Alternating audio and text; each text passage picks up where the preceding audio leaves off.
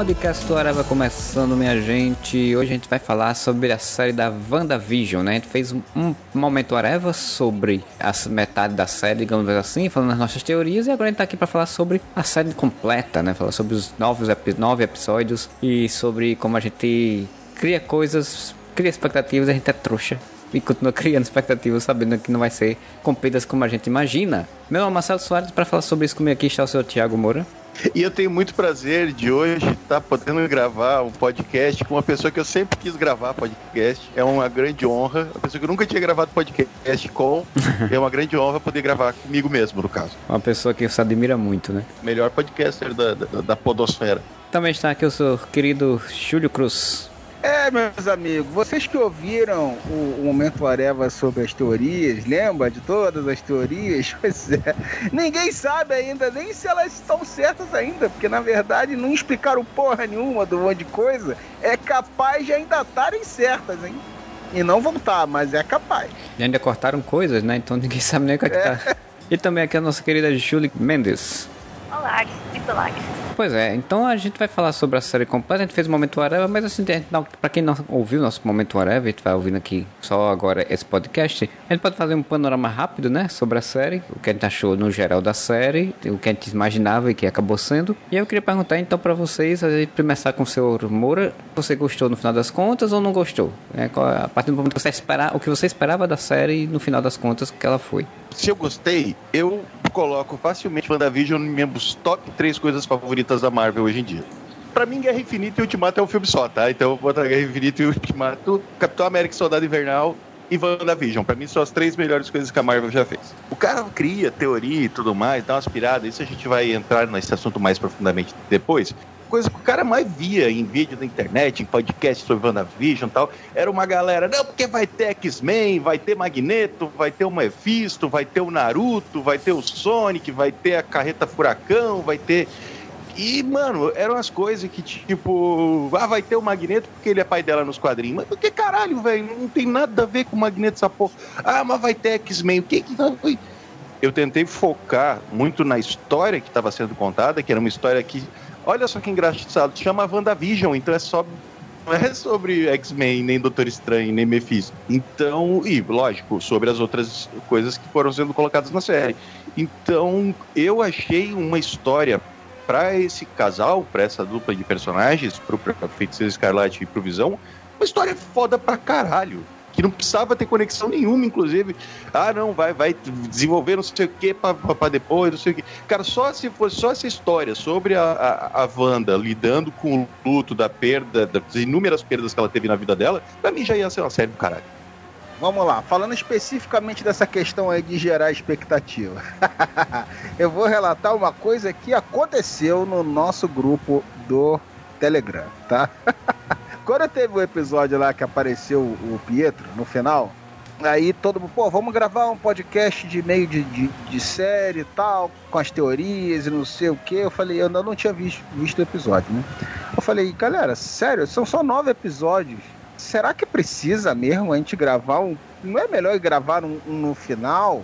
Porque, pô, só falta quatro episódios. Aconteceu alguma coisa realmente. Esse episódio foi tão interessante assim mesmo para valer a pena gravar um, um, podcast de meio de série, aí eu vi o episódio. Aí eu entendi por quê.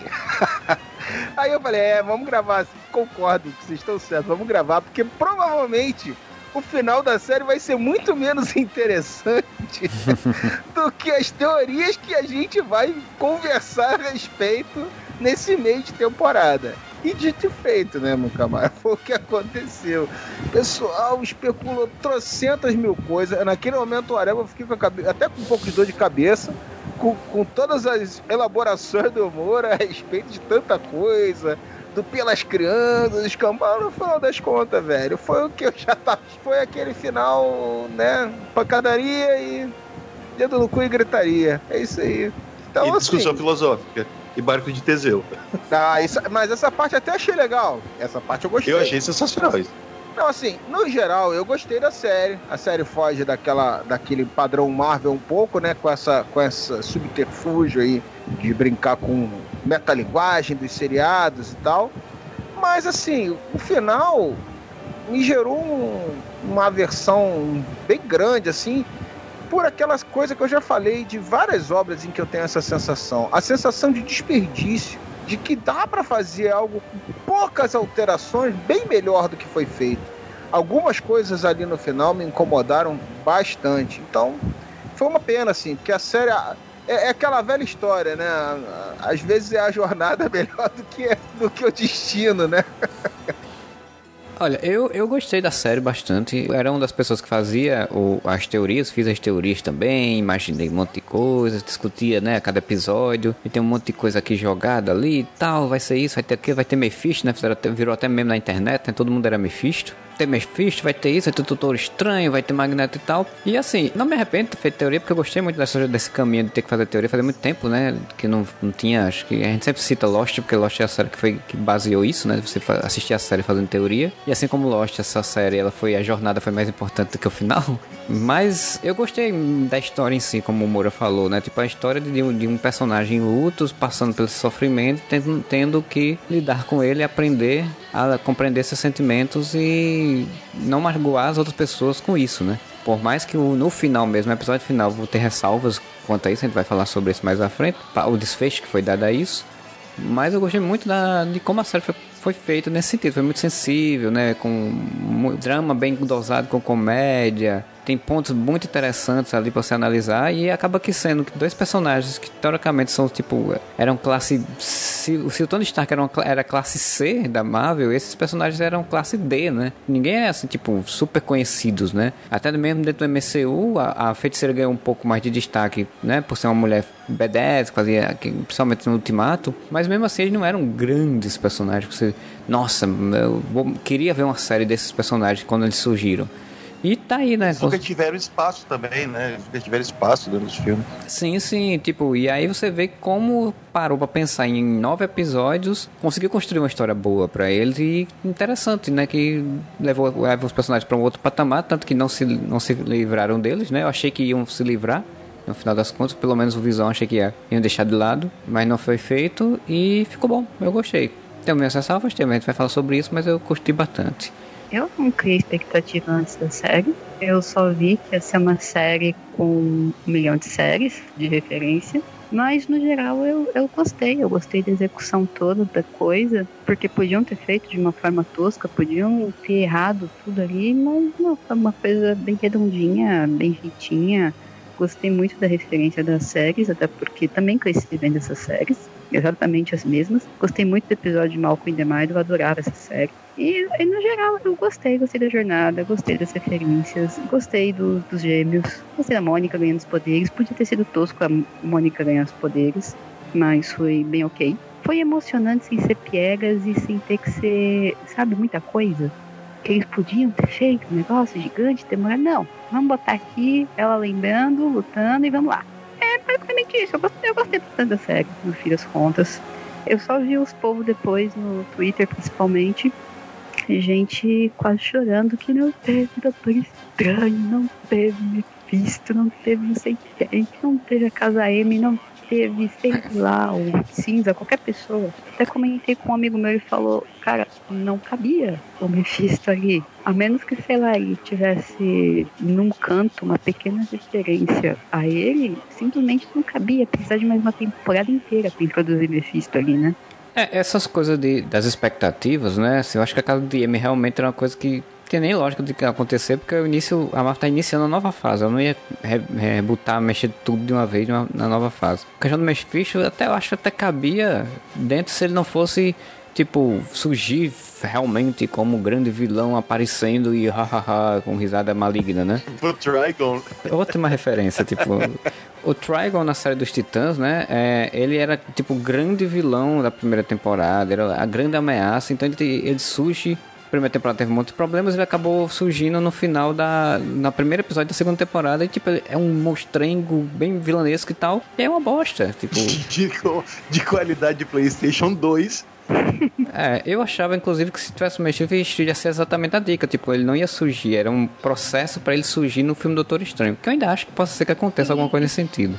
Esse, esse era o máximo que eu imaginava também, mas não surgir ele ali de fato como Mephisto e dizer que era tudo culpa dele. Podia até ser, mas realmente, conforme a série foi avançando, não cabia Mephisto. Eu só não acho que cabe comparação com Lost, porque Lost tem um outro problema. As pessoas criaram expectativas, mas até onde eu entendi, conforme as pessoas foram resolvendo os mistérios, porque foi a primeira série com um fenômeno mundial de todo mundo junto pesquisando e tentando resolver ao mesmo tempo, conforme todo mundo foi resolvendo, parece, eu entendi isso, né, que os criadores ficaram meio de birrinha de eu não vou botar um roteiro que todo mundo já resolveu, vou fazer diferente, vou fazer um negócio inédito. E virou aquela palhaçada de eu quero fazer algo que ninguém conseguiu resolver e foi mudando e foi mudando e foi virando um Frankenstein e foi crescendo. WandaVision não, já é uma coisa fechada. As pessoas que cresceram na cabeça delas. É, o- Eu não vi Lost, mas Eu- assim, eu, queria bater palma pros criadores, por todos os showrunners de Lost.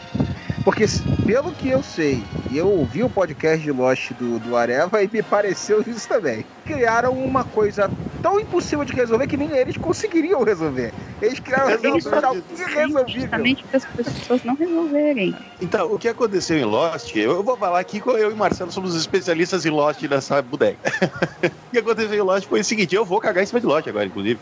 Porque WandaVision, toda a expectativa criada nesse negócio, vai ser o Mephisto, vai ser o, o- o X-Men, vai ser o Magneto, isso aí foi a gente que, que, que tirou do, do mesmo lugar que o Batman tira o escudo, cara. É, assim- Isso em nenhum momento é apresentado na série, é, é O- o- citado na série. O do X-Men eu, eu boto a culpa na Marvel, porque quando ela botou o Ivan Peters, ela fez isso, né? Tipo, A criadora da série falou que se inspirou. Assim, eu adorei aquela trollada do mandarim, eu quis fazer a minha própria. essa, aí, mas aí foi sacanagem. Mas era uma série que ela já estava pronta, fechada.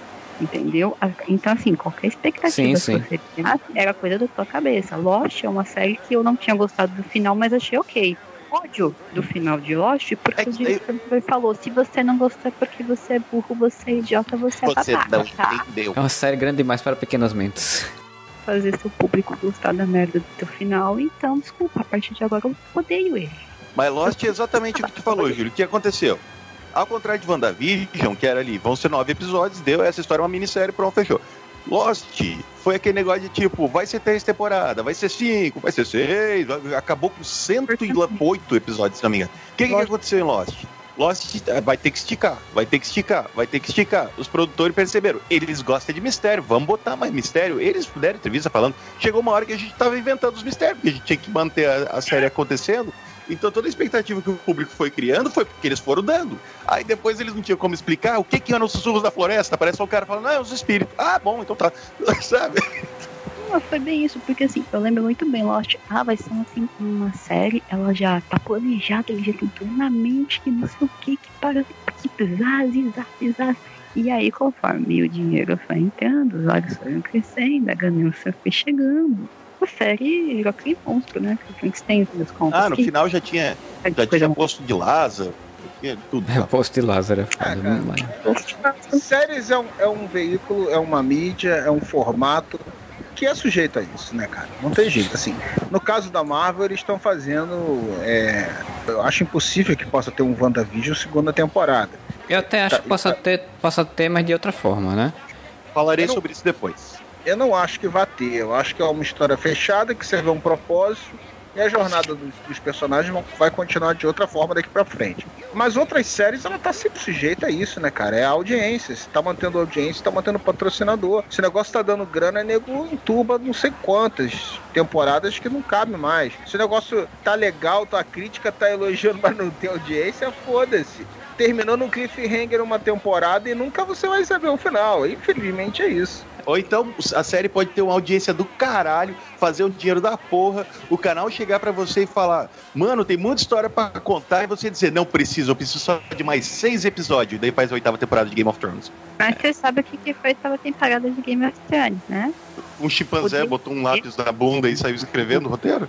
Ofereceram Star Wars pro D&D e eles correram com a oitava temporada para poder fazer. Depois tesouraram eles e eles ficaram sem Star Wars e com uma temporada merda de Game of Thrones. E queimados no, Então, no, no eu- meio. Vamos chorar na cama que é lugar quente, que bem que mereceu. Mas é mais um ponto, então, pra WandaVision, que a metalinguagem da série atingiu o podcast, a gente tá falando de outras séries, então é ponto pra WandaVision. Mas é uma série que fala sobre outras séries, eu acho nada mais justo a gente falar. É uma meta série. É, se, se, se WandaVision tivesse tido mais uns três episódios, ia chegar em Lost, com certeza. Porque parou exatamente quando chega em Modern Family, né? Que se a gente parar pra pensar, é a última modernização de sitcom que a gente tem na, na, na história da televisão, né? Aquele formatinho família lá, casalzinho. O formato família ali dos anos 80, com filho e tal, né? Porque era casal ali nos anos 50. Era Lucy e o, e o Rick, né? separados, né? aí, Camas separadas e tudo. e daí vai para aquele formato mais família dos anos 70, 80. Aí chega nos anos 90, é aquele troço meio que para e fala com a câmera. Cara, a abertura do, do, do episódio dos anos 90 é sensacional. E fica mais sensacional ainda quando bota uma música da Grande Família, que é muito bom também. E o Tommy falando com a câmera, tipo, mal, como, cara, aquilo é muito legal. E daí quando chega no, no episódio da depressão, né? No episódio da parodia Modern Family, Velho, a última coisa que eu lembro de ter de novidade em, em, em sitcom é o mockumentary, né? Que é, tipo, Sim. The Office, Modern Family, Parks and Recreation. E depois disso, meio que não tem nenhuma grande novidade nas, nas séries de sitcom. Então parou bem na, na época que realmente tinha que parar. Os sitcoms, depois desse momento, eles meio que deram uma decaída e voltou para formatos padrões, né? De, de antes, né? O Big Bang Theory, o ah, é, é, Dois Homens e Meio. Não, mas.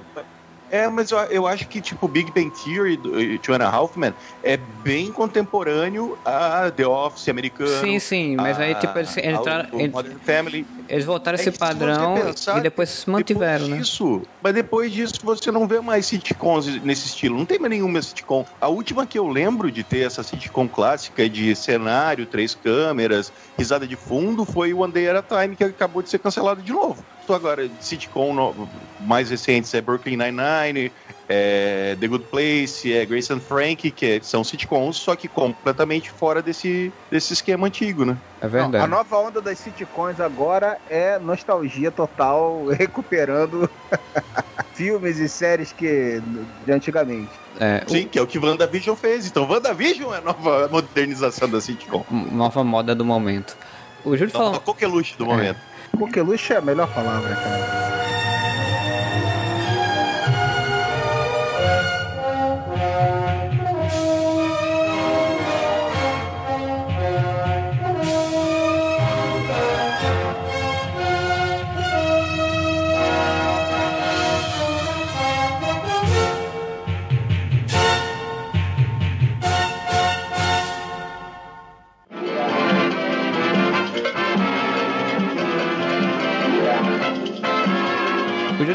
Negócio aí que é, que é interessante, que é, nesse comparativo com Lost, Lost e outras séries, outras sitcoms inclusive, elas são muito TV abertas, né? A WandaVision é uma TV fechada, né? Tipo, é uma TV fechada dentro de uma, uma internet, né? Que não é TV. É do streaming.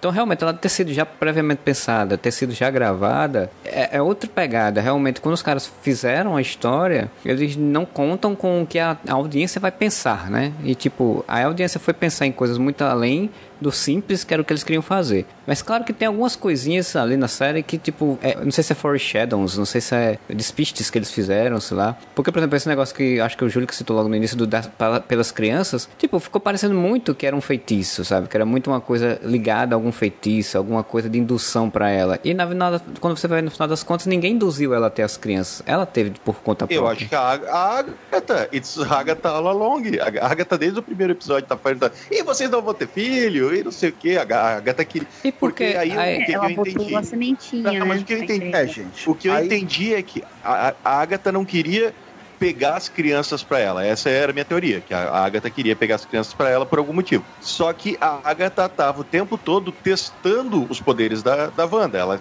queria descobrir o que até o, o- a capacidade de poder da Wanda. Ela sabia que ela estava dentro de uma porra de um Rex, vivendo com um cara que é um robô e que teoricamente não poderia ter filhos. Ela queria ver se ela ia conseguir gerar crianças. E ela conseguiu. Ela até fala no último episódio: você gerou vida do nada. Você, você conseguiu fazer o que nenhuma feiticeira consegue fazer, que é gerar vida do nada. Pois é, mas aí deixa eu falar uma coisa pra vocês. Aí entra aquilo que eu falei na minha introdução do podcast. A gente não sabe porque não foi explicado. Talvez um dia a gente vai saber, talvez não vai. Talvez seja, entendeu? Porque assim, no final ela ouve a voz das crianças. A gente sabe que no quadrinho tem um que histórico fosse- que essas crianças voltam depois, né? Reencarnam com esses poderes, né? Tem o lance dela, você libertou algo muito maior, então você sabe com o que está libertando. Todos esses essas não explicações no final dão margem praticamente para todas as teorias que foram faladas, a não ser as bizarras, como né? achar que os mutantes vão voltar, entendeu? A não ser essas que obviamente a gente sabia que não ia acontecer essa porra, não iam fazer isso numa série. São possíveis ainda, são plausíveis, então por que não explicaram porra nenhuma?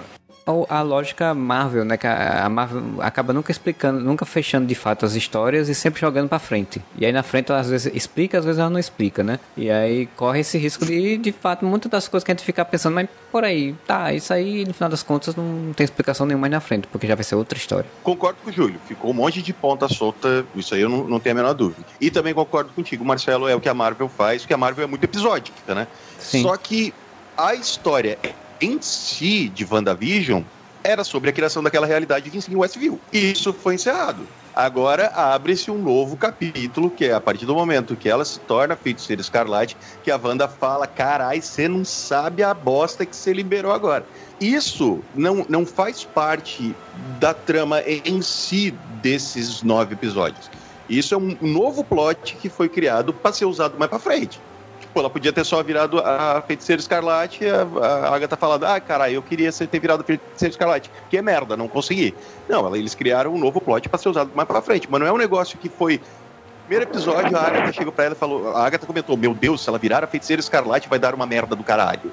Entendeu? Então, não é uma coisa que tá naquela história e precisava ser explicada. O negócio foi apresentado no último episódio para dar um cliffhanger pra personagem mais pra frente. Até o- a- o- os meninos, né? A voz dos meninos apareceu na cabeça dela quando ela tá é, estudando lá na projeção astral. Aliás, que sonho, né, cara? Que se o cara pudesse fazer isso, ficar na cama dormindo enquanto tem a projeção astral trabalhando pro cara, ia ser maravilhoso. Tem gente aí que, que diz que tem como. É, se você Não, é diferente. O cara trabalha e deixa a projeção astral dormindo. É isso que eu faço. Ah, isso eu consigo fazer. Eu tô ali, o corpo tá ali, mas a alma tá deitada na cama. Mas, tipo, até as vozes dos meninos, porque assim, de- no final da história, os meninos sumiram. Ah, e você tem a cena pós-créditos, que é a, a voz dos meninos aparece quando ela tá lá. Que daí é outro que cliffhanger para ser usado mais pra frente. Mas não é um negócio que, tipo, ah, os meninos sumiram na quinta, no quinto episódio a gente não sabe por quê. Então, pelo menos na minha opinião, o que foi proposto para a história desses nove episódios, que era a criação do Rex, como é que ele surgiu, por que, que aquilo tá acontecendo, quem é o Visão, quem é aquele Visão que tá ali, por que, que o Visão tá vivo, isso tudo foi explicado. A gente vai botar pontos fortes e pontos fracos aqui, porque ó, o Renanzinho já tá se defendendo de coisa que ninguém falou aqui, ó. Ninguém disse isso. Eu tô falando da expectativa que foi criada, amor. Um monte de coisa que se imaginou por eles não terem explicado o contexto geral do que estava acontecendo ali, não tá em aberto. Mas eu não É discordo. um novo eu, eu comecei, é um a, eu comecei a minha fala dizendo que eu concordo com você. Eu sei, mas o que eu tô falando é isso. Não explicaram uma porrada de coisa. A maioria das teorias que o pessoal viajou em cima são em cima dessas coisas que eles não explicaram. ela não exatamente sumiu. Ela mandou eles pra outra realidade, ela ainda não sabe, ou sei lá, ela absorveu na mente dela, ou ela pode só estar pirada. E Vamos, vamos, vamos tirar uma pedra aqui. Wanda não tá pirada? Apesar do filme Doutor Estranho ser multiverso da loucura, eu acho que não tem a ver realmente com loucura dela. Sim, É, vamos tirar essa pergunta assim. Já, já falamos de Game of Thrones aqui. fi- Final de Game of Thrones foi Daenerys ficando louca, gente. Ninguém precisa de mulher ficando louca É, mais. mas aí, eu concordo com você, Moura, mas eu só queria deixar uma coisa clara aqui. Aí vem justamente o meu grande descontentamento com, com o final da série. Se a gente tira essa cartada de a Wanda não tá pirada, que eu concordo, já joga por terra a desculpa esfarrapada pra ter sido uma pessoa escrota no seriado inteiro e o pessoal tá com perinha dela no final. Porra, ela só fez merda a série inteira e fica que, ah, mas aquela, eu vi colar com muita gente aquela desculpa, pô, mas eu não sabia o que eu tava fazendo, eu sou melhor do que você porque eu não fiz de propósito. Ah, o caralho, meu. Vamos puxar pro mundo real. O, o Big Brother a gente teve uma vilã que disse depois que não sabia o que estava fazendo e tentou passar por Domingão do Faustão, por Fantástico, um monte de programas. Já puxamos Carol com K. É, e ficou dizendo que estava pirada ou estava bêbada. Eram as duas justificativas. Essa Carol Escarlate aí eu não consigo falar nada porque eu não vejo, eu só ouço falar esse nome, eu não sei nada. Nem Graças ouvido, a Deus eu tô livre disso. Senhor, aleluia, irmão. Então vamos, vamos já partir para essa parte que, que eu acho interessante da gente debater. A Feiticeira Escarlate foi um escroto durante a série inteira? Foi.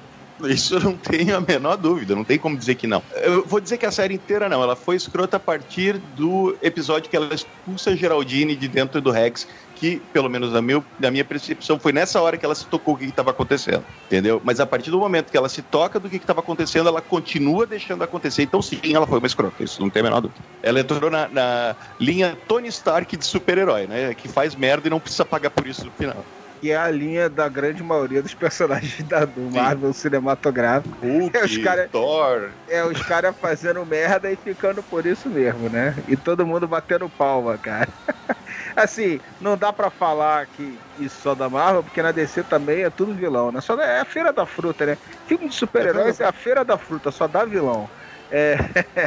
Mas, porra, os personagens da Marvel, a grande maioria deles, porra, você tem que botar no papel o nome de todos eles e lembrando pra ver quem os poucos que dá pra salvar ali. Porque, cara, é um universo de vencedores. O cara ganha no final e aí ele todo mundo bate palma. Porque não tem herói ali, quase, cara. O principal exemplo disso é o Homem de Ferro, mano. É, o maior Tony ídolo. Stark. do- É o maior ídolo maior do do universo público, Marvel, é um pau no cu de toda grandeza, né? Chega Ele aí. que criou a caralha Mas é. do Ultron. O que que o Ultron fez? O Ultron pegou um, um país, levantou no ar e jogou no chão. Ele destruiu o país inteiro, a criação dele. O que que o Tony Stark pagou por isso? Absolutamente nada. No filme seguinte, ele era o propa- garoto propaganda do governo. De Sokovia, dizendo: não, agora todo mundo tem que assinar esse papelzinho aqui pra trabalhar pro governo porque a gente fez merda, tá? Se eu sou o Capitão América, eu viro pra ele e falo: tu fez merda, seu filho da puta. Se ele conseguiu tudo isso, é porque ele mereceu, tá bom? Sim. As coisas boas que ele faz, as coisas que poderiam. A Marvel simplesmente não mostra isso tendo qualquer relevância no mundo. É. Por exemplo, a criação do reator Arc seria uma. Mal comparando aí com o Watchmen, né? Que é a existência do, do Dr. Manhattan altera totalmente a concepção de realidade. Mas aí o Alan Moore escrevendo, né? Eu não posso querer isso do filme da Marvel. Mas o cara criou o reator Arc, velho, e isso não faz a menor diferença no mundo. Você não vê isso alterando a sociedade, isso mudando. Porra, isso seria uma revolução absurda. verdade. E a gente chega Júlio, sabe por que- o cara, que o cara alimenta a torre inteira com essa porra. Porque este filho da puta só usa pra ele. Esse reator Arc só alimenta as indústrias dele, o prédio dele. Só pra ele que serve essa porra. É, É. pra ele não pagar a conta de luz. É, no primeiro Vingadores, é, ainda tem um plotzinho que ele mal fala assim, que ele tava querendo fazer os testes para poder utilizar essa, o- essa energia do reator Arc pura e limpa para o mundo inteiro. Só que depois isso foi jogado fora, né? E nunca mais falaram sobre isso. Depois ele simplesmente não quis, porque ele é o Tony Stark, ele pensou, ah, mano, pau no cu do mundo. Eu vou eu vou alimentar minha torre aqui, a minha armadura, assim, minhas "Bom, agora que eu 32 parei de armaduras. vender arma, agora que eu vou ter que parar de vender arma, não, essa porra eu não vou dar pro mundo porra nenhuma. Eu vou botar, eu vou ganhar dinheiro é com isso agora.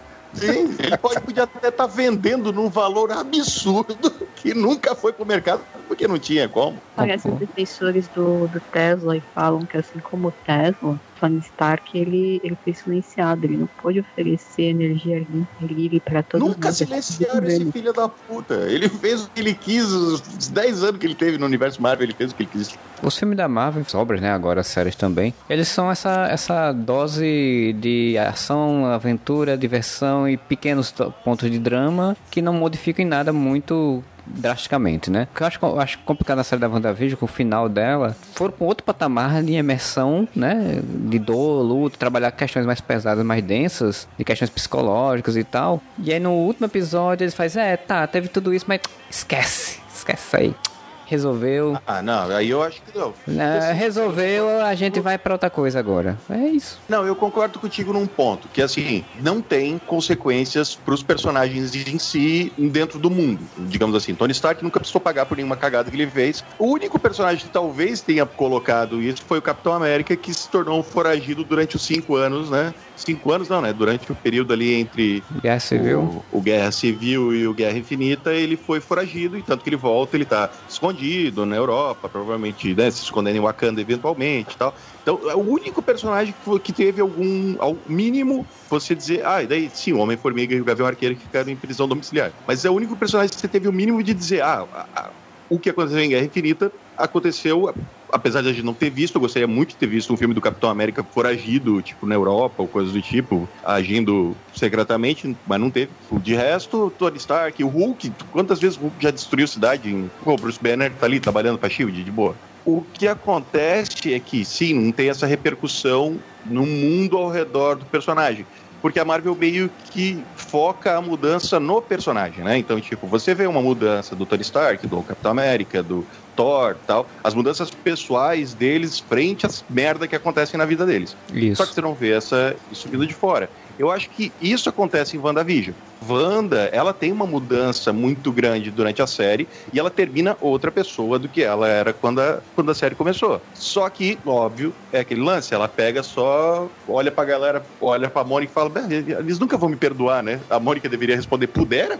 Como? Mas daí a Mônica dá aquela passadinha de pano, a gente também tem que pensar que a Mônica acabou de perder a mãe dela e deve estar tá pensando, caralho, eu faria a mesma coisa mesmo. Mas, enfim, foge, né? Basicamente, ela foge do local do crime ela se impõe um auto-isolamento, que é óbvio que é uma coisa que a gente não vai ver ser desenvolvido, coisa do tipo. Mas no final ela se impõe um auto-isolamento lá na puta que pariu do caralho. Não ir presa, provavelmente, porque eu acho que a Marvel acaba fazendo isso. Eu acho que no desenvolvimento do personagem, da personalidade do personagem, eles fazem muito bem de esse desenvolvimento. Só que realmente não tem nenhuma consequência, tipo, externa Agora, a eles. Vamos lá, nunca, qual, foi, né? Qual, foi a, qual foi a alteração que ela teve de status, de mudança de perspectiva, de qualquer coisa, a não ser passar a estudar magia? Porque assim, ela saiu de um estado de luto para um estado de foda-se.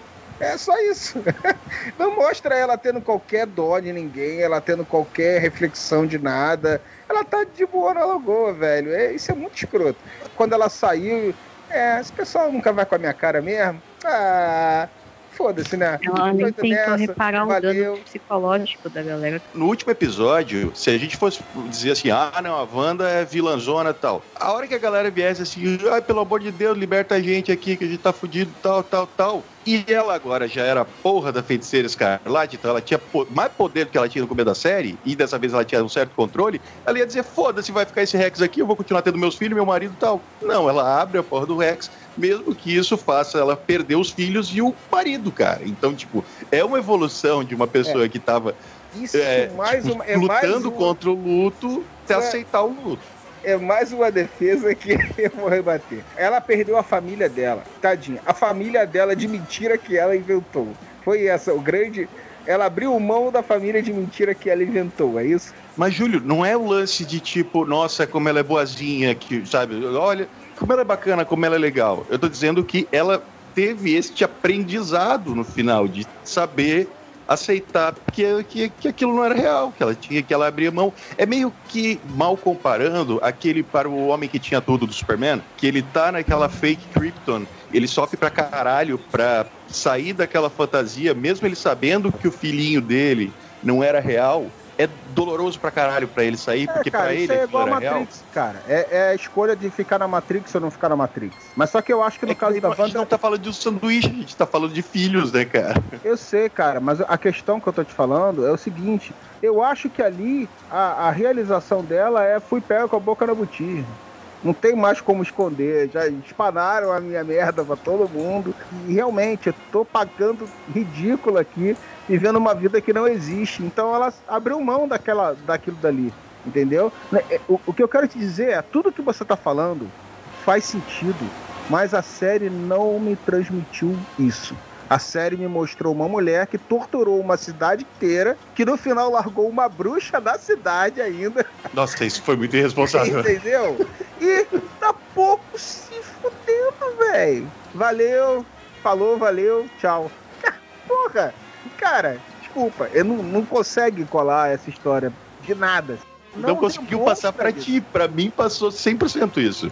Eu vou entrar na minha teoria das fases do luto agora para explicar qual é o meu conceito em relação a isso. E eu repito, eu concordo contigo, ela foi extremamente escrota a partir do momento que ela descobriu que aquilo ali não era real, que ela se deu conta que não era real, e continuou fazendo. Só que, queira ou não, a ideia da série, pelo menos foi isso que me passou, é que eles quiseram nos mostrar de uma forma literal, utilizando uma personagem que consegue alterar a realidade ao redor com um poder que nem ela sabia que tinha, porque a gente sabe que ela não sabia que ela tinha esse poder tão grande.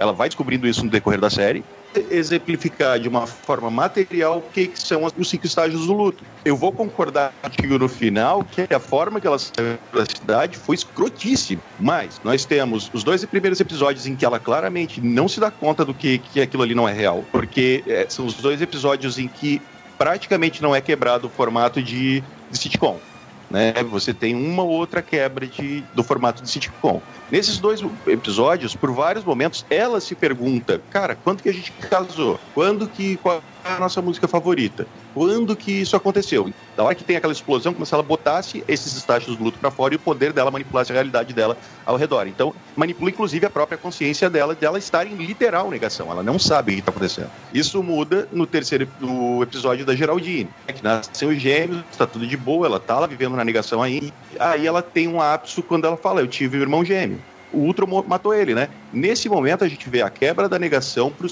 segundo estágio da, da, do luto, que é a raiva.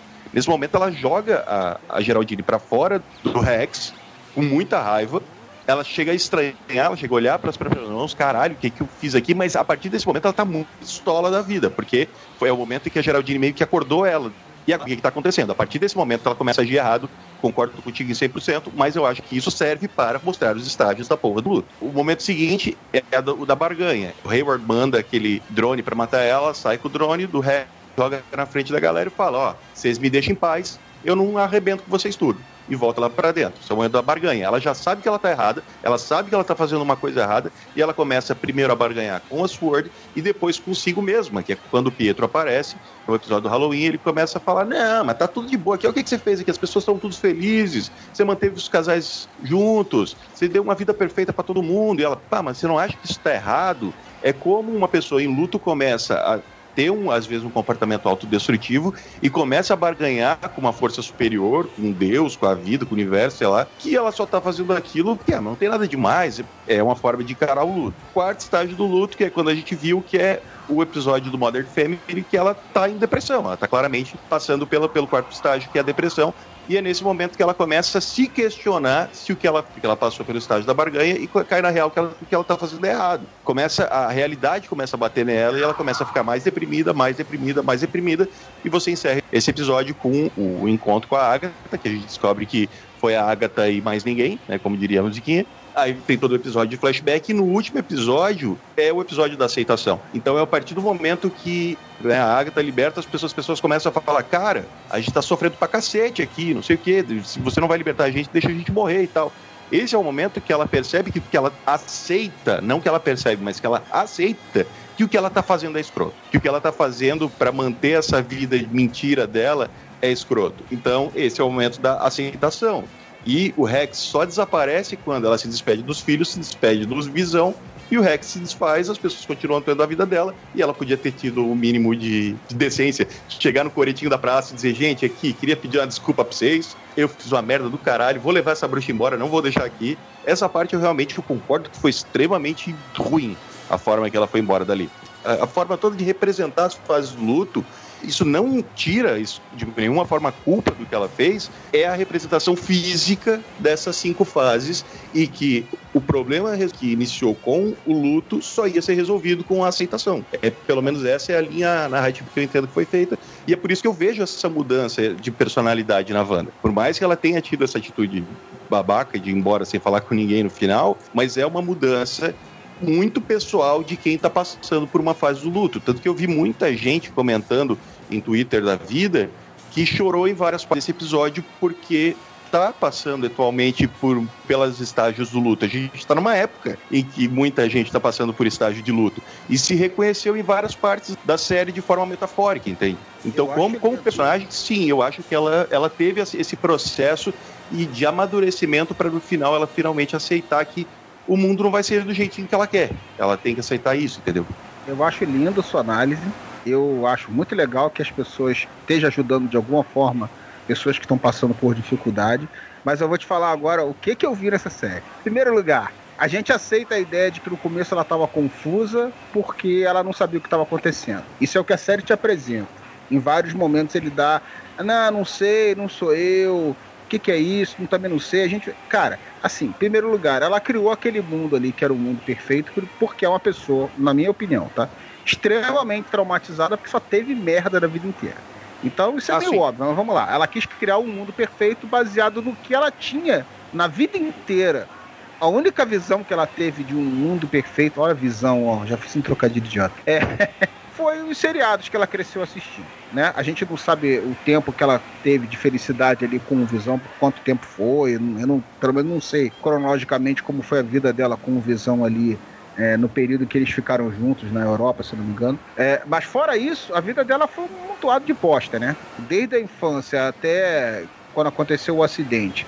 Dali em diante foi só merda foi o tempo inteiro. Então, uma pessoa extremamente traumatizada, né, que quis criar aquela realidade, se viu com um poder absurdo que nem ela sabia que tinha tanto poder, provavelmente. Eu também acredito nisso porque até agora eu acho estranho assim, deram a explicação meia boca lá de que ah, você é a tal da feiticeira escarlate, é predestinada, bababá, para explicar isso, né? Vamos ver que desdobramento que vai ter ainda.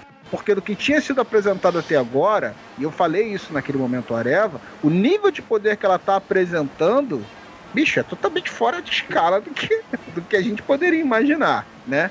Mas ok, a visão que eu tenho dela, analisando o final do seriado e voltando do início para cá, é isso. Ela estava realmente uma pessoa emocionalmente totalmente quebrada e ela se viu com um poder gigantesco e ela falou: Quer saber? Eu também mereço ser feliz e foda-se o que vai acontecer com qualquer um ao meu redor.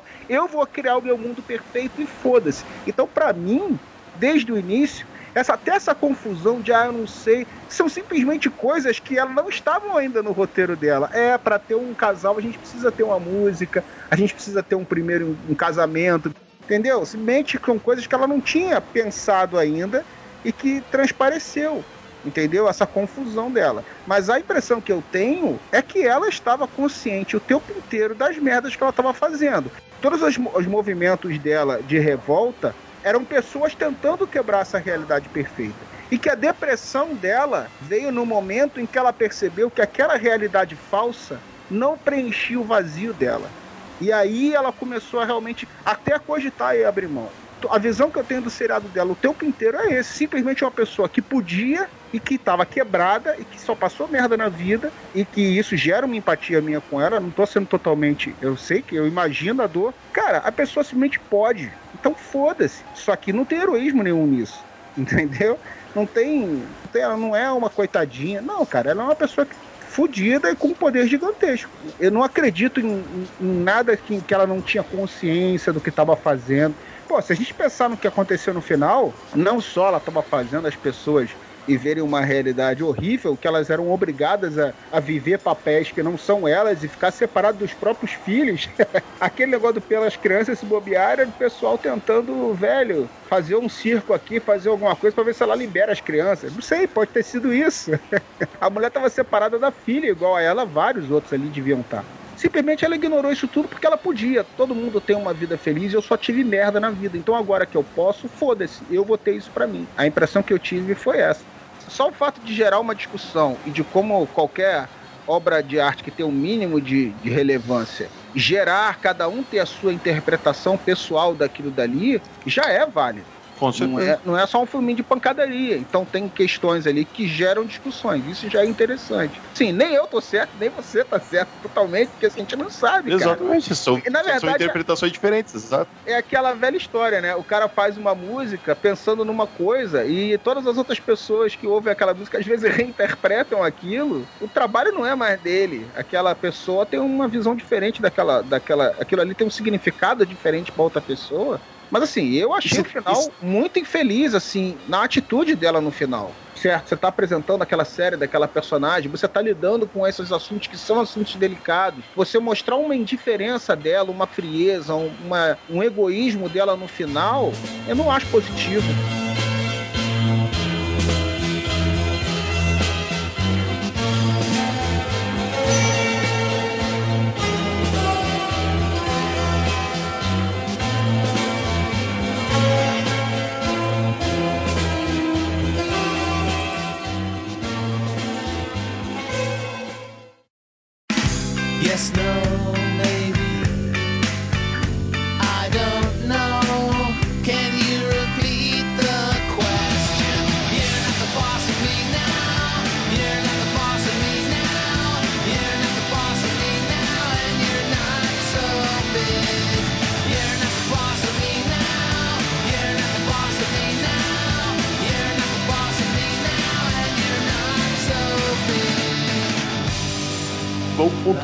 Que eu tô elogiando muito a série, vou pontuar que teve coisas que eu realmente não gostei também. Mas o que mais me frustrou, aquela cena em que ela recolhe todo o Rex, eu acho aquela cena, a montagem dessa cena muito bonita, ela se despedindo das crianças, agradecendo por eles terem escolhido ela como mãe, porque ela sabe que por mais que ela tenha criado, ou não, vai saber, crianças elas eram duas crianças com personalidade, com vida, ela criou vida, né? E quando ela se despede pro Visão, o Visão tem uma... Os diálogos dessa série são muito bem escritos. O Visão fala que ela vai se despedir, ele fala, pô, eu já fui uma voz sem corpo, eu já fui um corpo sem alma, eu já fui... Agora eu sou um- uma memória, forma física, eu não sei o que eu posso ser daqui, daqui pra frente. Então, a gente já se despediu muito. Talvez a gente dê olá novamente e tal. Achei muito bonito, ele desaparece uma cena muito bonita e tal. Aí ela botou o capuzinho, tá andando pra cidade, tá lá FBI, o caralho a quatro. Capuzinho ali, vem a Mônica e fala: Ah, não, pai, eu faria a mesma coisa, tal, tal, até aí tudo bem. Daí ela olha pras pessoas ao redor, todo mundo olhando espantadíssimo pra ela. Ela fala: Então tá, valeu. E sai voando. Ah, mano, isso me deixou extremamente frustrado. Isso eu não vou, eu não vou passar pano, não. Isso foi um troço que me deixou muito frustrado. Não precisava ser uma, uma, uma série que, nossa, ela é uma super heroína e salvou a todos, porque é uma história muito humana e tal. Mas, porra, faz uma meia-culpa ali, né? Entra na mente das pessoas e tira, sei lá, a dor que ela botou nas pessoas, sei lá, velho. Faz alguma coisa. O grande problema com o contexto final é porque se ela é uma série que fala sobre é, luto, dor, como você, quando está em luto, machuca as outras pessoas, não consegue perceber isso, você precisa perceber, você fazer, precisa fazer um processo psicológico, mental, para poder você entender a situação e você não machucar outras pessoas, era necessário que a série terminasse com ela se redimindo disso, né?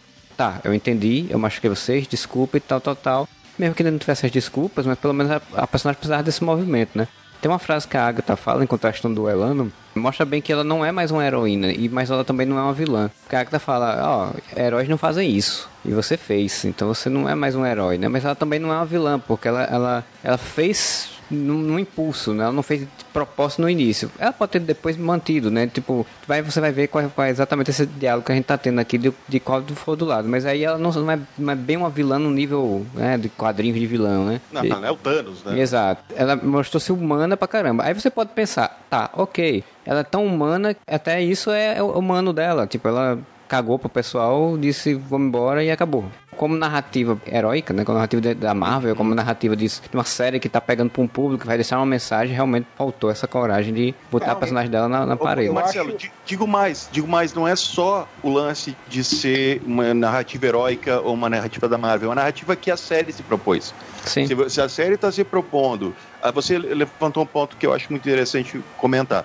Se a série está se propondo a falar sobre os estágios do luto e como você supera o luto, a sua vida só vai ganhar paz a partir do momento em que você aceitar o luto e tudo mais. Você levantou um ponto muito importante que é muitas vezes, e eu acho que isso pode ter sido uma metáfora dentro da série também, muitas vezes você faz pessoas ao seu redor sofrerem por causa do teu luto, por causa da tua negação, por causa da tua raiva, da tua depressão, você está fazendo outras pessoas sofrerem, tanto que a, a mãe do Eric fala, né? A gente sente tudo que você sente. Então eu acho que isso é muito uma metáfora para como as pessoas ao redor de uma pessoa que está passando por esses estágios do luto sofre muito também. O, o que faltou dentro da pr- própria série, e se a metáfora era essa, era exatamente o momento que ela chega ao momento de aceitação, ela chegar para essas pessoas que ela fez sofrer, se redimir, pedir desculpa. Ó, eu entendi o que, que eu tô fazendo, eu entendi como eu tô machucando vocês por causa do meu sofrimento e eu não tenho direito de fazer isso. É, eu, Entendeu? eu vou te falar. Só que isso não Porã, foi feito, Eu nem infelizmente. sei se precisava disso. Eu vou te falar, eu acho que não precisava nem tanto. Até porque, assim, ela, ela mesmo que ela falou ali, de certa forma faz sentido. Nada do que ela falha ali,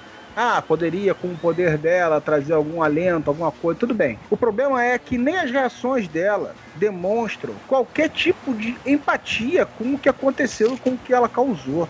Aterrorizada com o que ela percebeu que aconteceu. Nada. Ela saiu de boaça ali, Sim, deixou a sim. bruxa, tem o final da noite, ela despedindo das crianças. Ela tá, velho, pouco se fudeu para o que ela fez com todo mundo ali, entendeu? Então, Ô, Júlio, não só ela, mas eu falo a série em si também, porque pra série tem um momento da série que ela, que ela mostra uma cena muito tensa que é no episódio do Halloween, que é o Visão passando pela cidade vendo pessoas paradas, travadas. Tem gente que tá com a, com, com a mão meio com já querendo granguenar, porque não tá tendo circulação, provavelmente, porque tá na mesma posição há muito tempo. Então, tipo, a série te mostra aquilo ali e depois a própria série não te dá um retorno daquilo. Tipo, e aquelas pessoas, né? E o que aconteceu? E, tipo, é isso. O, o que eu acho que poderia ser uma boa. Se eles. Claro que eu vou ser irônico agora, tá? Mas se eles explicassem que toda a empatia da Wanda ela usou no Visão, aí até faz sentido. Porque o Visão tinha empatia com as pessoas e ela tava pouco se fudendo, velho. Ele era a parte da empatia dela, né? É, jogou tudo pra ele, não sobrou nada nela depois. Eu acho curioso o, o negócio do Visão ter dito, ah, eu já fui um- uma máquina de guerra, eu já fui um- uma ideia, agora eu sou uma pessoa, imagina como ser no futuro. Ela é uma bruxa vermelha que transformou ele em um garoto de verdade. Ele tem a fada azul pra transformar ele numa pessoa de verdade. Só achei isso curioso. Faz a, a, a ligação com o Era de Ultron, né? Que o. Que tinha a musiquinha do Pinóquio. Era. Mas, mas é bem isso, ele não é uma pessoa de verdade, se transforma em humano, que é o sonho do, do Pinóquio, assim como era o sonho do Ultron, né? propaganda que a Marvel criou em cima. Na verdade, o Ultron no filme acabou nem. Ele queria só exterminar o povo mesmo. Afinal, ninguém sabe o que, é que o Ultron queria, né? É, Tinha, tinha todo aquele breguedê de I Have No Strings, do Hold Me Down.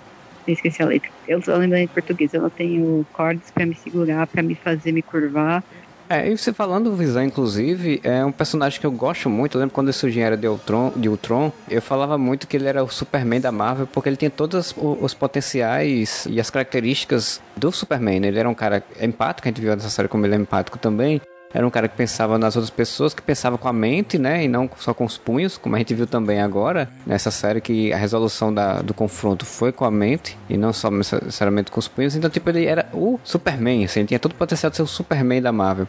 Fiquei muito triste porque ele nunca foi explorado nesse sentido. Ele foi explorado mais nessa questão do romance que ele tinha com a Wanda e com a questão da joia que ele tava com a sentenciado pra morrer, né? E aí, essa série, eu digo, pô, legal, trouxeram ele de volta. Mas o que é que vai acontecer com ele? Ele vai se tornar real? Ele vai se juntar-se com o Visão Branco? E aí, quando encerrou a série, nós temos um Visão Branco que tem as memórias, mas não tem a empatia, não tem essa característica humana, né? Então, tipo, ele não tem essa capacidade. Provavelmente vai ser a jornada do personagem agora nos outros filmes, né? A parte pra frente, tentar chegar a esse caminho novamente, né? Pra poder ter uma família feliz de novo, né? Eu gostei de- desse movimento que eles fizeram, mas, tipo, eu sinto falta. Eu queria que aquele Visão tivesse sido mais bem explorado. Aquele visão emulando um diário do Superman é algo que realmente eles não vão explorar, número um. Nem a DC explora essa porra do próprio Superman, Pois é. né? Foda, né? E a Marvel, então, tá pouco se fudendo pra esse diário. Eles querem, é, porra, é ação, aventura e... Foi mal aí, dito a vida, mas eu sou herói, vamos que vamos. Sabe o que a gente vê não só nessa série. Não dá pra esperar muito isso da Marvel, né? A Marvel faz coisas até interessantes. Tem o, o Homem-Formiga, a relação dele com a filha, é uma coisa legal. O próprio Tony Stark, eles né, construíram um pouco isso no, no- último filme dele. Então, assim, ele apareceu, né? Que não era um filme dele. Embora pô, todo filme né? que ele aparece é meio que o filme do Tony Stark, né? Foda isso. E até os que ele não aparece, às vezes, é meio que o filme do Tony Stark, né? O Homem-Aranha 2. É. Não, todos os filmes do Homem-Aranha são filmes do Tony Stark, né? Então, assim, não iam us- usar isso, né? Infelizmente, eu concordo com você que seria bem legal. assim. Seria muito legal se a Marvel usasse isso, né? Esfregasse na cara da DC atual. Sim. Assim, olha aqui, ô seu filho da puta. Coisa que eles às vezes fazem, né? Um contra o outro nos quadrinhos. Um vira pro outro e fala assim: Ah, não tá entendendo, né? Vou te explicar aqui teu personagem. Eles fazem isso de vez em quando, né? Tanto a Marvel com a DC quanto vice-versa. Mas assim, infelizmente é o que não dá pra gente esperar, porque o que as pessoas entendem que a audiência que é hoje em dia é justamente o contrário disso, né? E a gente não tem isso nem na DC, infelizmente. Eu achei muito legal o Visão Branco no final, da forma como foi colocado. É uma coisa que a gente viu nos quadrinhos, né? Teve essa fase do Visão Branco, ele era meio que o Sr. Spock, né? Totalmente racional e tal. Pode ser bem legal ele fazendo parte de um grupo e tal. Mas vai, com certeza, ser um personagem que vai continuar relegado a um terceiro plano. Né? Ainda mais agora, nessa função aí. Eu acho que a promessa de um herói diferente que a gente teve lá na Era de Ultron, uma nobreza de caráter vindo de um robô, né? Que a gente não costuma ver nos filmes de herói hoje em dia, eu acho que ficou só naquela pequena promessa ali mesmo. É, eu acho curioso que eu vi alguns youtubers falando, dizendo, ah, mas o Visão Branco tem as memórias, porque ele não, ele não mostraram ele, ele foi indo atrás da Wanda? Bicho, ele tem as memórias, mas não, ele não é um, ele é um robô, do mesmo jeito, né? Tipo, Ele é um computador. O que o outro Visão fez foi ele tá aqui, ó. Vou, vou re- reativar o seu HD aqui que foi desligado. Vou botar esse pendrive aqui. Pronto. Agora você lembra de tudo. Ele não tem sentimento, ele não tem a joia da alma. Ele, a joia da alma que tinha tava dentro da Wanda, o que sobrou, e ela usou pra criar o Visão. O visão de dentro do Rex. O visão de fora não tem joia da alma. Ele não tem alma. Ele é só um robô que lembra de, que tem todas as memórias antigas. É, ele foi para o barco lá de Teseu, lá, Matutá. Que por sinal, como eu falei, né? Foi uma solução muito inteligente, né? Muito legal de você, você botar os dois personagens, ainda botaram essa alegoria dele estar na biblioteca, né? Conversando na biblioteca. Porque são dois personagens que usam a mente em vez dos punhos, porque enquanto eles estavam usando só os punhos, o negócio não se resolvia. E aí foi dialogar e conversar. Ah, eu acho legal, eu acho legal quando, quando o Visão Branco tenta pegar a joia da alma e o Visão Vermelho fica intangível e não consegue pegar. Eu pensei, por que você não fez isso com o Thanos, seu filho da puta? Não ia muito que ele tava com todas as outras joias, mas eu achei legal a luta entre os dois. Eu achei um, um- Quando saiu do negócio de laser pra cá, laser pra lá, foi um uso criativo dos poderes deles. Do negócio de fica intangível, fica tangível. É, que foi muito o que foi usado na Era de Ultron, inclusive. Na Era de Ultron ele usava muitos poderes em todos os tipos, né? Aí depois meio que ficou qualquer coisa, mas na Era de Ultron era, era bem assim. Eu gosto muito do personagem, é, dessa versão do cinema, no, do quadrinho eu não via muita coisa. Quem veio primeiro foi ele, foi o, o Ajax, né? Eu não sei qual dos dois, acho que deve ter sido o Ajax. Que já são versões de Superman, né? Então, tipo, por isso que eu achei legal essa, coisa do, do, do robô ter, ter essa, essa bravura de Superman. Mas realmente não vai acontecer mais. Vou botar outra coisa que eu, que eu achei meio. Nhé. Cara, eu gostei da, da Agnes a série inteira. A série, durante todos os episódios, ela sempre teve soluções muito criativas para os poderes da Wanda, para os eventuais poderes da Agnes. Inclusive, quando a Agnes revela, tem aquela aberturinha lá baseada em Família Monstro. Aquela musiquinha tá na minha cabeça até agora, inclusive. Então, a série ela teve muita solução criativa muito diferente para representar o lance da alteração de realidade, poderes das bruxas. Eu achei um pouco nhé e preguiçoso que no final a Agatha Harkness virou uma bruxa estilo Castelo Ratimbum, tá ligado? O cabelo Sim. desgrenhado, vestido, ficou rocos pocos pra caralho, assim. Não Essa minha precisava, né? comunidade foi muito tosco. Moderna, né, cara? Ela não precisava usar roupa que usava lá em Salenes em 1800, sei lá das quantas, né, cara? E é a roupa de salinha, ela tá Cabelo. fantasiada de sítio do pica-pau amarelo, mano. Sim, mas é o que eu tô dizendo, nem precisava usar esse padrão de bruxa exagerado, assim, tipo, podia ser uma roupa moderna de bruxa, cara. A visão que ela tem de si mesma é aquela, cara. A pra autoimagem caralho. dela é aquela dali. O que ela foi vendo depois, através dos tempos, ela vai se adaptando, mas você sempre tem o gosto que, de quando você cresceu, cara. A gente Isso- sabe que se o Júlio se tivesse esses poderes ia estar com a camisa de flanela agora nos 40 graus de, do Rio Não, de Janeiro, porque né? a camisa de flanela ela já foi um pouco depois, anos 90. É por isso que hoje em dia a gente tem a pochete de volta aí, galera. Tem que entender isso. Pochete é um objeto mágico. Ela só foi desvalorizada porque Ai. alguém muito rancoroso ficou com raiva. Porque se você for pensar, a pochete é a acessório mais útil do universo. É uma bolsa que você prende na cintura não tem que se preocupar com ela. Mas é isso é pra vocês que são mulheres, a gente tem carteira, põe no bolso, não tem a menor necessidade de ter um troço meu pendurado na pai cintura. usava pochete durante anos. Não vem dizer que é coisa de mulher, não, tá? Não, não tô dizendo que é coisa de mulher. Eu tô falando que pra vocês que tem que carregar uma bolsa, uma pochete é muito mais prático. Pra gente não tem a menor necessidade de ter a carteira, bota no bolso, tá tudo certo. Ah, não sei não, viu? Tem muito homem que gosta, prefere pochete do que botar coisa no bolso. Meu pai mesmo, ele não gosta de botar no bolso, ele prefere usar a pochete dele. É porque a pochete, ela virou as, as bermuda cargo que tem aquele bolsão do lado. Então, o Ah, isso pessoal. bolso.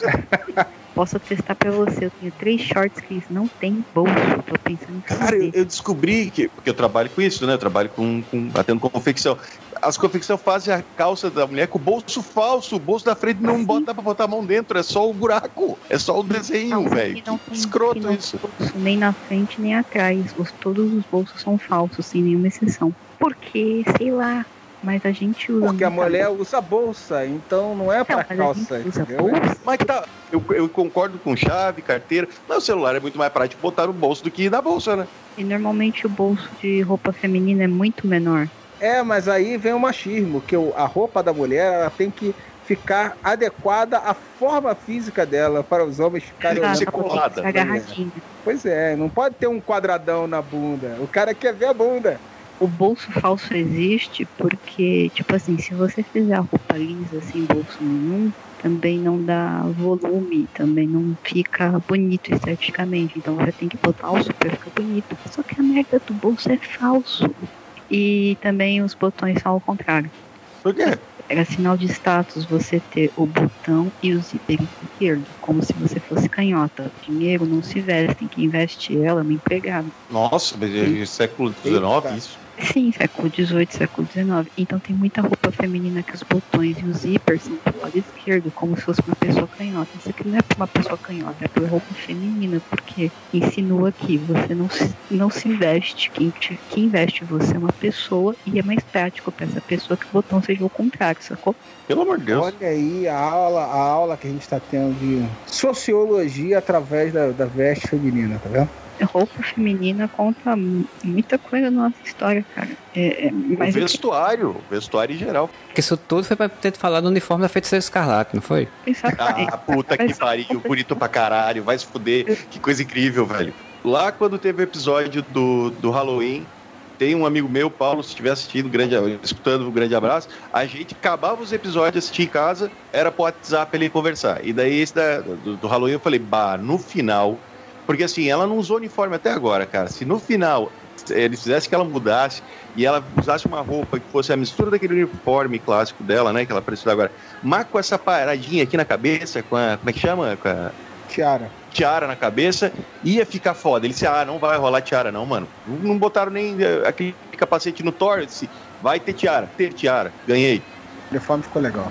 E eles deram uma justificativa legal pra Tiara, né? Porque ela não é simplesmente um adorno de cabeça somente, né? Tipo, ela representa exatamente o poder dela como feiticeira escarlate. É o chifrinho do capeta, do Mephisto que tá dentro dela. É.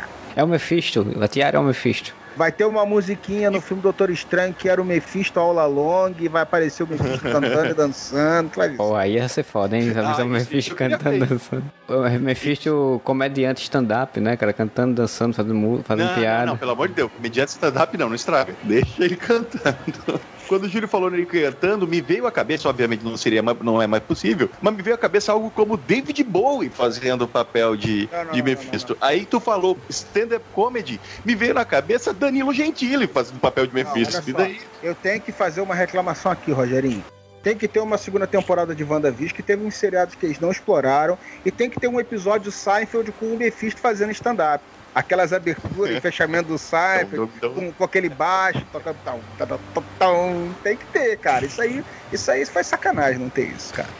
a gente falou, né, da que a resolução do Visão e do dos Visões, né? Os- dois Visões debatendo as suas visões do mundo.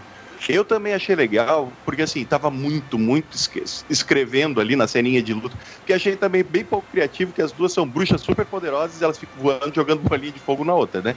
Eu achei que ia ser muito aquele, aquele clichê, porque tava desenhando pra isso. Que a Agatha ia começar a puxar a energia da feiticeira escarlate. Oh não, é muita energia, meu corpo não suporta. E morre por causa disso. Cara, quantas vezes a gente já viu isso feito em, em filme, desenho, sério, cacete a quatro.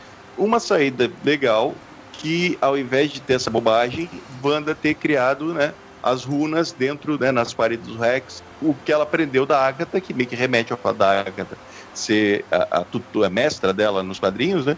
Ela ter aprendido isso com a, com a Agatha. Achei uma resolução inteligente pro último episódio. E eu queria dar os parabéns pra Wanda, porque ela é uma grande aprendiz, hein? Ela só viu umas runinhas uma vez na vida e já aprendeu a fazer isso na cidade inteira. Parabéns. Tá? Foi uma estacada inteligente, mas caralho. Ela é muito esperta, hein? Que só olhou a runa uma vez na vida e já sabe fazer tudo. Fez Instituto Universal Brasileiro, amigo. É aquela pessoa que já tem o, já tem o, o- o instinto pra coisa, né? Já é inteligente nesse nível, assim. Não precisa nem estudar pra concurso, já chega lá e faz a prova. Ah, gente, Tony Stark começa no episódio lá dos Vingadores. Maria Hill fala assim, ele começa a falar os negócios de astrofísica, sei lá o que. Ela fala assim, desde quando você virou um especialista em astrofísica? Ele, ontem à noite. Por que o Tony Stark pode aprender à noite a virar astrofísico Ah. e deixar a Wanda poder memorizar as coisas lá também?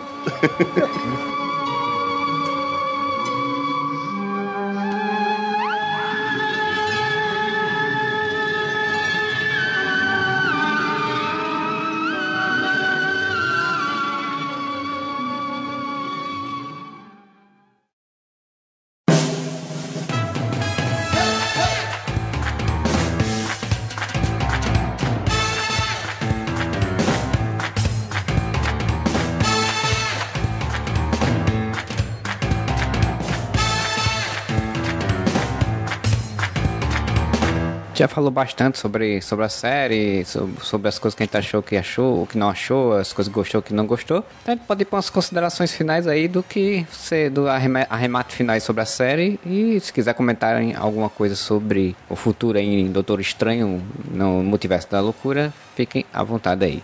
quero dizer que eu reafirmo, é, tá no meu top 3 melhores coisas que a Marvel já fez. Achei criativo, divertido, inteligente. Tem os seus defeitos que a gente apontou aqui, tem essa visão que o Júlio apresentou também, que é extremamente válida sobre como é, ela acabou tendo uma, uma atitude extremamente negativa durante a série, mas eu acho que é isso que é legal. né? Não é uma série que acabou e teve umas porradas ali e deu. Agora não tem uma, né? Já vimos, passa pra próxima.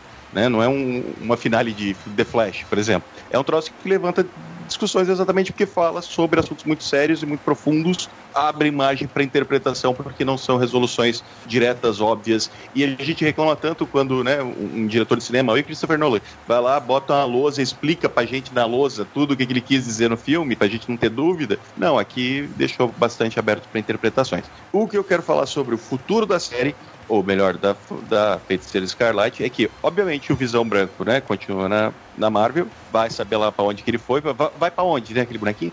A feiticeira tá lá aprendendo, então ela vai aparecer no, no Doutor Estranho, o que faz sentido, porque a Agatha fala que ela é mais poderosa que o Mago Supremo. Uma das coisas que me deixou empolgado foi a ceninha da Mônica Rambeau encontrando com a Screw lá, que fala, ó, ele tá querendo falar com você, obviamente Nick Fury, né? Então, Mônica Rambeau já começa a se encaminhar para algo que vai mais para o Capitã Marvel ou Invasão Secreta, o que eu acho bastante interessante.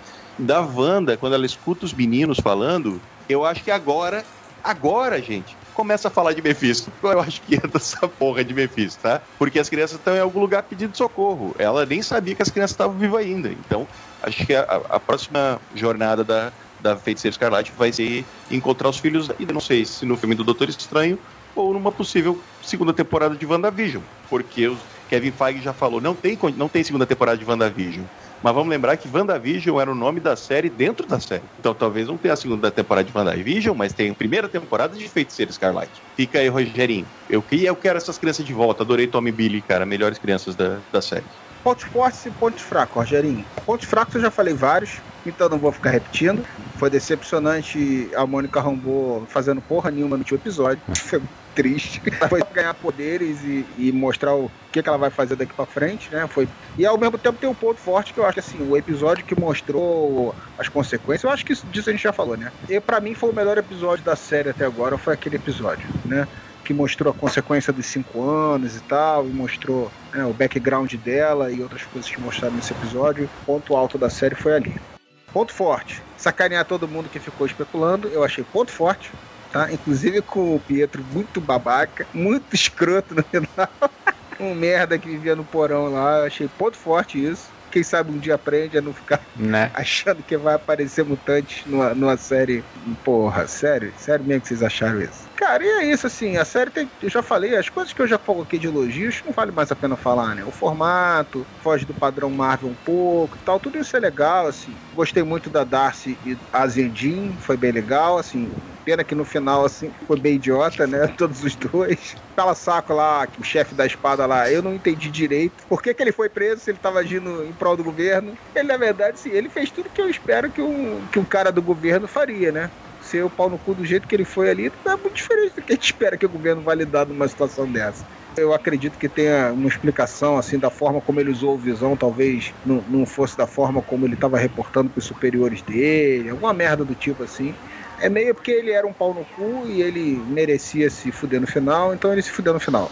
Mas eu achei extremamente maniqueísta ali, aquele final dele dando tiro em crianças pra mostrar que ele é mal mesmo. É verdade. Por isso que ele foi preso, ele deu tiro em crianças. Mas é uma criança fake, né, Moura? Tem que lembrar que é uma criança fake, né? Não é fake, não. As crianças são de verdade. Então, mas a criança é fake. Então, no, no- no Aqui, ó. tribunal, O que no o que que tribunal ele conseguiria se defender disso daí. O que que os dois vilões fizeram pra dizer que eles são vilão? Um tentou atirar nas crianças, a outra matou um cachorro? Tem como dizer que não é vilão? É vilão. É, é isso aí. Telegrafaram isso daí, mas assim, valeu muito a abordagem. Claro que as coisas que eu fiquei decepcionado no final eu já falei, né? Então não vou, não vale a pena ficar Você ficou decepcionado pelas coisas certas. Ficou decepcionado com o que a série te apresentou e você não gostou. Eu fico puto quando eu vejo as pessoas. Não teve Doutor Estranho, como é que eu vou gostar Ah. dessa série? Ah, Oh meu Deus, não teve o Mephisto, não teve o Lex cadê o John Krasinski? Tava, tinha gente falando que apareceu o John Krasinski na série. o Professor X não apareceu.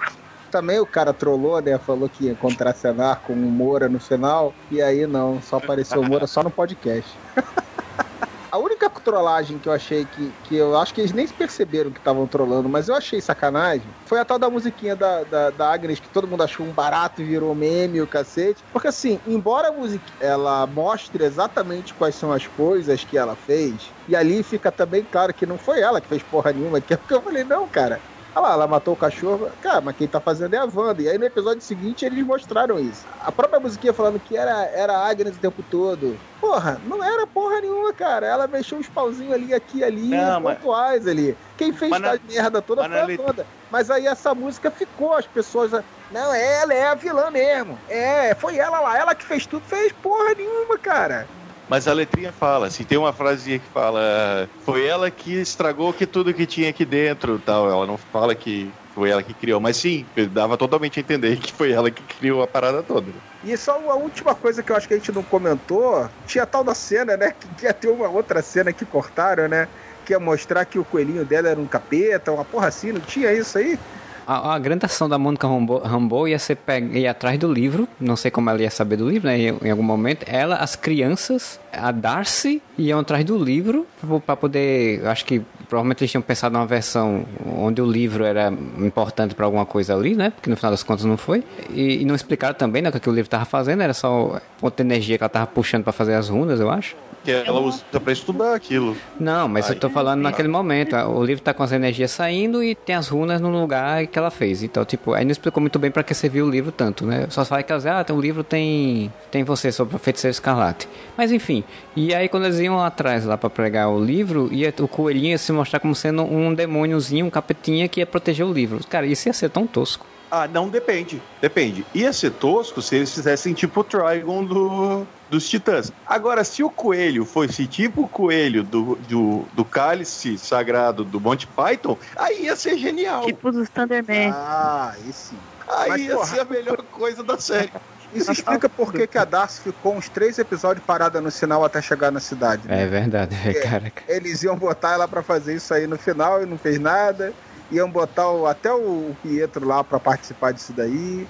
Cara, mas velho, ainda bem que tiraram essa porra. Com aquela bolinha no olho e começa a dar risada e. Eu vou pegar vocês, vocês não vão pegar o livro. Ia ser sensacional, gente. Que isso, essa é a melhor cena da série inteira. O Lebudo contra todo mundo. Então, Júlio, qual é a tuas considerações finais? Bom, eu gostei da série. Estou ansiosa pelo filme. Quanto aos moleques, talvez, como eu falei, talvez ela esteja maluca. Pode ser, a gente pode estar de saco cheio disso, mas vocês conhecem os produtores. As crianças podem estar em outra realidade, ou elas podem ser só uma lembrança, assim como Visão era só uma lembrança, eles podem, ela pode não estar ouvindo eles de verdade, eles, ela pode estar ouvindo um eco da memória dela e atrás de transformar essas lembranças de forma permanente. Espero que esse filme do, do Doutor Estranho seja tudo que eu espero. Eu gostei muito do primeiro. Eu realmente estou ansiosa para ver o segundo Doutor Estranho. E eu quero Darcy de volta, quero todo mundo de volta nesse filme. É isso. Espero que tenha todo mundo. Espero que tenha um roteiro amarradinho, não precisa ser nada grandioso. Quero ver esse universo da loucura, quero ver Mephisto, quero ver Nicolas Cage sendo trazido pelo Mephisto. Eu quero ver o, o, o Mormando voltando. É Mormando o nome dele. Barão Mordo, não? o, a criatura que o Estranho derrota no primeiro filme. É um negócio assim. O, o fulano lá que deixa um gancho no primeiro filme do, do Doutor Estranho também. Eu quero, eu quero, quero pra toda. Eu quero pelo menos uns três filmes com eles. Eu, como um bom nerd que não aprende, vou fazer aqui minhas teorias. Eu acho que a série foi muito boa, eu gostei, achei legal. Pontei aqui as coisas que achei negativo, não. A gente já comentou tudo. Mas sobre o futuro, teoria de que, como é multiverso, então os filhos dela, então, ela deve ter ouvido a voz de um filho de outro multiverso, ou aquelas energias deles foi para um outro canto. E esse multiverso, esse, esse outro lugar, é um lugar muito próximo do que é o inferno. E, tipo, é ou vai ser o Mephisto, ou vai ser mesmo um pesadelo, como eles anunciaram quando anunciaram o segundo filme, que é um vilão também. Também se encaixa, porque o pesadelo encaixa com essa coisa de, de terror, que eles sabem que é um filme bem de terror, encaixa com essa coisa de memória, de, de, de história, de traumas, essas coisas, e encaixa muito com essa com o que a Wanda passou e com que o, a vibe que vai ter. Então, eu acho que provavelmente ela vai se juntar ao, ao Barão Mordo. Eu acho que ela vai tentar, junto com o Barão Mordo, fazer alguma coisa, porque ele vai surgir, né? Então, tipo, ele é, é pra ser- era pra ser o vilão do segundo filme, já que ele ficou como gancho no primeiro, pra ser o vilão, só que anunciaram como sendo um pesadelo. O multiverso da loucura vai ser a loucura da viagem, não dela. Eu acho que vai ser a loucura do, do multiverso, da, dos seres que estão nesse multiverso, seres estranhos, lombrados, em que o Doutor Estranho vai ter que ajudar, a- vai se juntar, acabar tendo que se juntar com a Wanda resolver a questão. Eu espero muito que ela não seja vilã. Ela pode até começar porque ela vai querer fazer alguma coisa para encontrar as crianças dela, sei lá, se misturar com o Barão Mordo ou fazer alguma coisa e abrir essa- essas portas do multiverso, né? Porque acho que vai ser o filme que vai abrir exatamente- o multiverso da Marvel. E espero que ela não seja uma vilã, né? Mas eu tô esperançoso para esse filme, né? O segundo filme, filme feito pelo Sam Raimi, né? O pessoal fala que apareceu o Homem-Aranha do Tobey Maguire nesse filme, mas acho que não vai aparecer. E eu fico esperançoso para ver, porque eu quero ver o que eles vão mexer com o multiverso, quais são as coisas que eles vão criar. Marcelo, eu só quero dizer que eu concordo com o relator, eu acho que vai ser exatamente isso, com um adendo. Boto cinco reais aqui na mesa que ela não vai ser vilã. A criadora da série, ela dá umas entrevistas muito interessantes em relação e ao que ela vê do, né, o que ela e o Kevin Feige têm planejado pra Wanda, e eles falaram que era muito importante pra eles dentro dessa série ela fala que não é uma série de mulher doida, é uma série de uma mulher muito traumatizada, que tem que encarar várias situações, que tem que superar vários traumas, mas não é uma mulher doida. Porque a gente passou anos e décadas e décadas de entretenimento e de, na sociedade, qualquer mulher que saía do padrão é mulher louca. Se não é submissa, é louca, sabe? Anos 50, essas coisas assim. Eles falaram, a ideia do Hayward dentro da série é exatamente ser esse homem que olha pra uma mulher tendo uma atitude que pode não ser correta, mas queria dar um fim na Wanda. Ele usa isso a justificativa lá, é louca, vou matar. Que exatamente por eles terem esse pensamento de utilizar essa, essa metáfora, né? Da sociedade apontar e dizer a mulher louca, os homens apontar e dizer a mulher louca, que eles não vão fazer isso com a Wanda. Seria regredir numa coisa que eles já fizeram certo, assim. É dar dois passos pra trás depois. Então, acho improvável. Mas vamos esperar aí que ainda só é em teoria ano que vem. E um spoiler pra quem vai começar a ver Falcão e Soldado Invernal. Não tem Wolverine, caralho. É só porque tem Madripoor, né, cara? Você- Exatamente. Aí todos, os- agora todos os, os youtubers estão Wolverine, Falcão e Soldado Invernal. Sim, Júlio, você quer falar alguma coisa? Na verdade, que era recado. Posso? Pode dar recado. Meus povo, tem muita gente que voltou com o hábito de se vangloriar, tá com as mãos rachadas de tanto lavar, que tá com a mão cortada de tanto usar álcool gel. E assim, gente, isso não é saudável, tá? Não adianta nada você ficar lavando a mão até ela ficar em carne viva para se prevenir do Covid, porque você vai acabar doente do mesmo jeito. Então, hidratem as mãos, hidratem de verdade. Hidratante a gente não passa só pra mão ficar bonita, a gente passa porque nossa mão de fato precisa, nossa pele precisa estar hidratada para evitar rachaduras, para evitar que agentes entrem através dessas rachaduras, dessas feridas. Você pode ter infecções sérias e graves, é um motivo pelo qual a gente não deve tirar cutícula de jeito nenhum. Então, assim, gente, é bom lavar a mão para se prevenir do Covid, mas também é legal hidratar. Senão você vai acabar pegando Covid do mesmo jeito porque tá com a mão com um corte de tanto ela. É só isso. Só queria ser chata com as pessoas, porque eu tô vendo de novo muita gente falando, nossa, estou com a mão rachada tanto passar o gel. Nossa, estou com a mão cortada. Meus dedos, eles estão ressecados de tanto lavar. Isso também não é bom. Não só Covid, você pode pegar qualquer doença besta, simplesmente porque sua mão tá tão ressecada, tão cortada, tão ferrada, que esses, patógenos vão entrar na sua pele e vão te fazer mal. Aqui tem saúde pública. Aqui tem informe, Rogerinho. Não, e ela usou a palavra patógenos, o que obviamente já acredita tudo que ela falou com um caráter altamente científico. Então, você não Não, consegue peraí. discutir com uma pessoa que usa patógenos. Você tem que aceitar isso e seguir a orientação da carteirada. Eu vou dar carteirada. Eu sou técnica química, eu posso falar com propriedade. Aí, tá vendo? Usou patógenos, cara. Sou patógeno. Obedece. E não tirem as cutículas.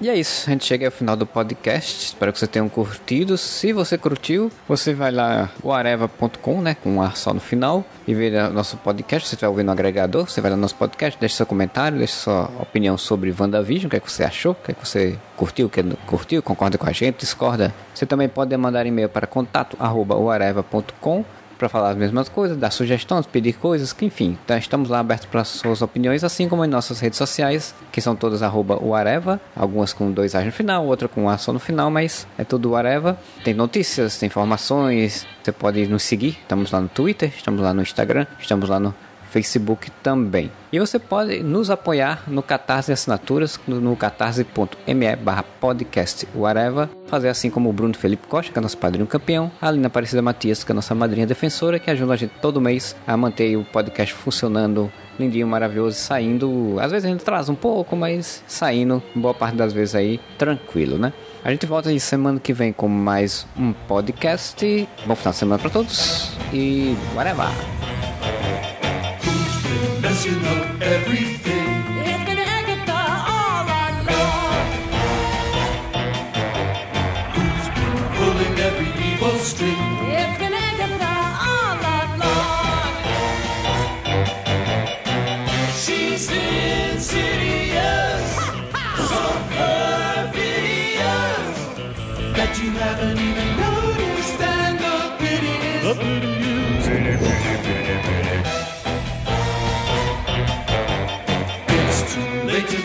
Anything now that everything has gone wrong. Thanks to Agatha, naughty Agatha. It's been Agatha all along. And I killed Sparky, too.